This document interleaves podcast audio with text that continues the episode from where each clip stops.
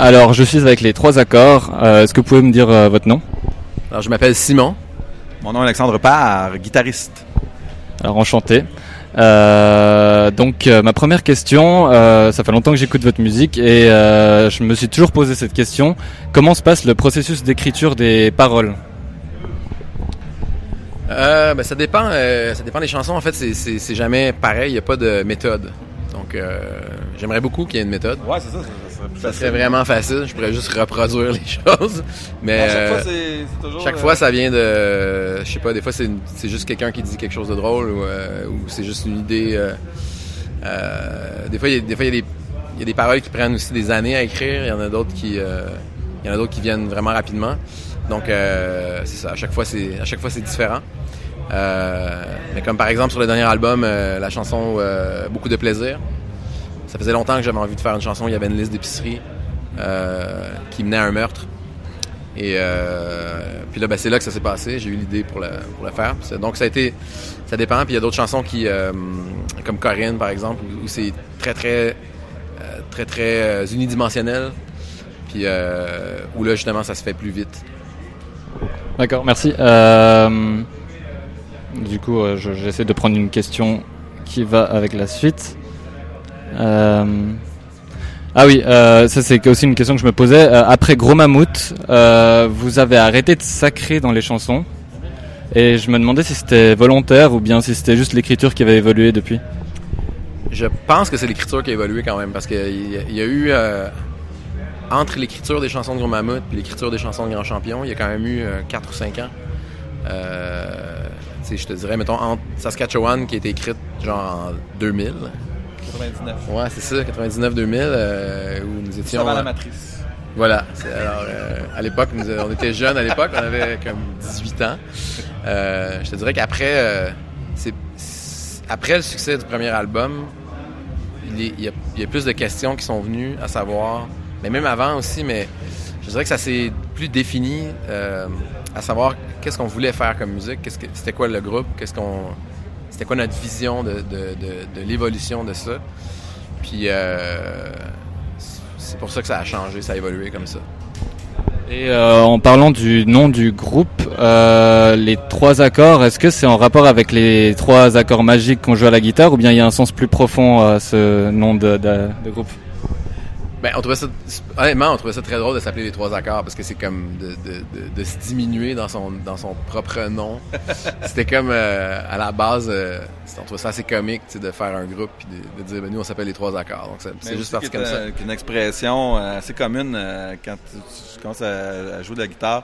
Tu dis, ah, ça, c'est une tune facile, une tune à trois accords, tu sais. Donc, euh, il y a aussi de ça, mais euh, je trouvais que euh, c'était très génial parce que moi, quand j'ai entendu la première fois le nom du groupe, j'étais pas dans le groupe. Puis, euh, j'ai entendu dire que là, Simon avait un projet qui s'appelait Les Trois Accords. J'en revenais pas, juste le, titre. Je, trouvais ça vraiment très, très excellent. Donc, ça changera pas. D'accord, bah c'est parfait. Beaucoup de vos chansons, en- il y a tout le monde qui m'appelle. Euh, beaucoup de vos chansons ont une sorte de message caché, une, morale. Est-ce que à chaque fois c'est volontaire ou bien à force d'écrire vous vous rendez compte qu'il y a une sorte de message plus profond que les, un peu les conneries que vous êtes en train d'écrire euh? Euh, ben, il n'y a, pas de, désir moralisateur ou quoi que ce soit. Je pense qu'il y, a- un désir souvent qui qui a une certaine profondeur parce que c'est souvent plus excitant comme ça. C'est plus amusant d'avoir un d'avoir plusieurs niveaux dans une chanson. Moi, je trouve que ça rend la chanson plus riche, plus meilleure. Euh, mais il n'y a pas de. Il a pas de. de il n'y a pas de plan à ce niveau-là, en fait. Je pense que c'est plus un réflexe d'ajouter des, des niveaux euh, dans l'écriture. D'accord. Et en fait, euh, quand tu écris les chansons, est-ce que le texte est écrit avant la mélodie ou bien il y a une mélodie qui se crée et puis euh, c'est égal? Ça dépend, ça dépend des. des- dirais que c'est. Ça dépend vraiment des chansons, c'est jamais pareil, justement. Euh, Il y a des mélodies qui, qui attendent des textes pendant des années, puis il y a des textes, des fois, qui trouvent pas leur mélodie, euh, c'est c'est plus long. Mais euh, c'est un peu. Comme je disais tout à l'heure, en fait, il n'y a pas de recette, c'est difficile, euh, c'est difficile après d'expliquer la, la- comment ça se- comment ça, ça Tu connaîtras pas ses secrets ce soir, c'est ça que ça veut dire. Ah, c'est tout ce que je voulais. tout ce que je voulais. Ça. Je voulais créer un nouveau groupe suisse qui fonctionne de la même manière. Euh, J'ai une question par rapport à l'album euh, Joie d'être gay, euh, qui a un certain double sens. Est-ce que c'était l'idée était de comment dire de prendre position par rapport euh, à l'homosexualité et au comment dire je veux dire au, au droit LGBT etc. Ouais, ouais. Ben, il y avait, il y avait, l'idée d'intégrer ça, en fait, dans le dans l'album. Je pense que c'est venu à c'est venu en fait en cours de processus. Il y, avait euh, clairement ce sujet-là euh, était un peu autour. Puis des fois, quand on, quand on enregistre ou qu'on commence à travailler sur un album, puis qu'on se rend compte qu'une thématique est là, ben des fois, on, on- en tout cas pour ces pour cet album-là, entre autres, euh, je l'ai poussé un peu plus. Mais oui, il y avait ce sujet-là qui, était, qui était traité. puis, ben, je pense c'est ça. Je pense qu'il y a une position qui ressort de ça, c'est sûr, mais, mais c'était, c'est venu, c'est venu en le faisant. hein. Euh, vous avez fait une trilogie de La Nuit de la Poésie. Euh, pourquoi vous êtes arrêté euh, au dernier album? Enfin, pourquoi il n'y a pas eu une suite de La Nuit de la Poésie avec une nouvelle introduction de La Nuit de la Poésie? Parce que euh, c'était vraiment une. dans dans l'histoire. c'était c'était une, c'était une trilogie en fait qui, qui partait de Drummondville et qui se rendait à Saint-Bruno. C'est un voyage à pied entre Drummondville et Saint-Bruno. c'est pas des blagues. Mais donc, donc c'est la fin, la grande finale, c'est d'arriver à Saint-Bruno. Euh, Ça fait plus de sens. Ouais, c'est ça. Donc euh, voilà. Euh, Qu'est-ce que vous pensez des derniers, enfin des nouveaux arrivants de la scène québécoise actuelle? Ben, Ils sont tous très bons. ouais, c'est cool pour Très vrai. beaux, très jeunes, euh, très fringants. Euh, euh, moi, je pense que ça veut dire que le paysage québécois euh, euh, est très riche euh, en, nouvelles idées, en, nouveaux trucs. Donc, euh, c'est fou euh, quand on pense à ça, le paléo, euh, avec le, le volet québécois.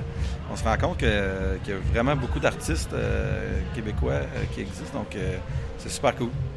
Ben, on, le- on le voit aussi, euh, on le voit, euh, nous on organise un festival aussi à Drummondville, euh, le Festival de la Poutine, puis on a une programmation quand même où on, a la chance de voir les jeunes justement comme ça. Puis il y a vraiment, il y a vraiment des, trucs super inspirants qui se font, puis c'est- cool parce que je pense que la scène musicale québécoise s'est jamais aussi bien portée finalement. Il n'y a jamais eu autant de autant de, de, de, euh, d'inspiration, je justement parler du, festival de Poutine. Euh, euh, le thème du village du monde, du coup, cette année, c'est le Québec. Et, euh, et vous, vous avez justement votre festival, le festival de la Poutine, qui est très axé patrimoine québécois. Et du coup, euh, en, quelques, mots, quelle est l'importance pour vous du patrimoine québécois, surtout par rapport à son histoire et puis à sa culture, etc. Ben, en fait, c'est. Je sais pas. C'est cool. C'est cool. tu sais, comme je disais, il y a tellement de scènes vivantes au Québec. C'est cool de célébrer. C'est chouette de venir ici puis de voir que justement, il y a une place qui est faite à ça, qu'il y a, une curiosité. euh, euh, puis, euh, c'est ça. Pour nous, c'est, une chance aussi de, montrer ça. Au Québec, ben, par rapport à nous, au Festival de la Poutine, c'est plus une, raison de dire qu'on a inventé la poutine, en fait, à Drummondville. hein. Donc, c'est plus ça, il y en a ici au paléo. Donc, on va aller voir ça. on va aller voir. Steve euh, de Suisse, euh, qui est un, un expatrié québécois, euh, qui fait son propre fromage, euh, il fait des bonnes, euh, des bonnes fruites. Donc, euh, on va aller voir ça. Il est là chaque année, mais hier il y a eu une sorte d'explosion de succès pour la Poutine parce qu'il y a une pénurie à partir de 22 h je crois. euh, C'était, ouais, ouais, il y avait plus de plus de fromage, plus de frites, euh, plus rien, genre. Ouais.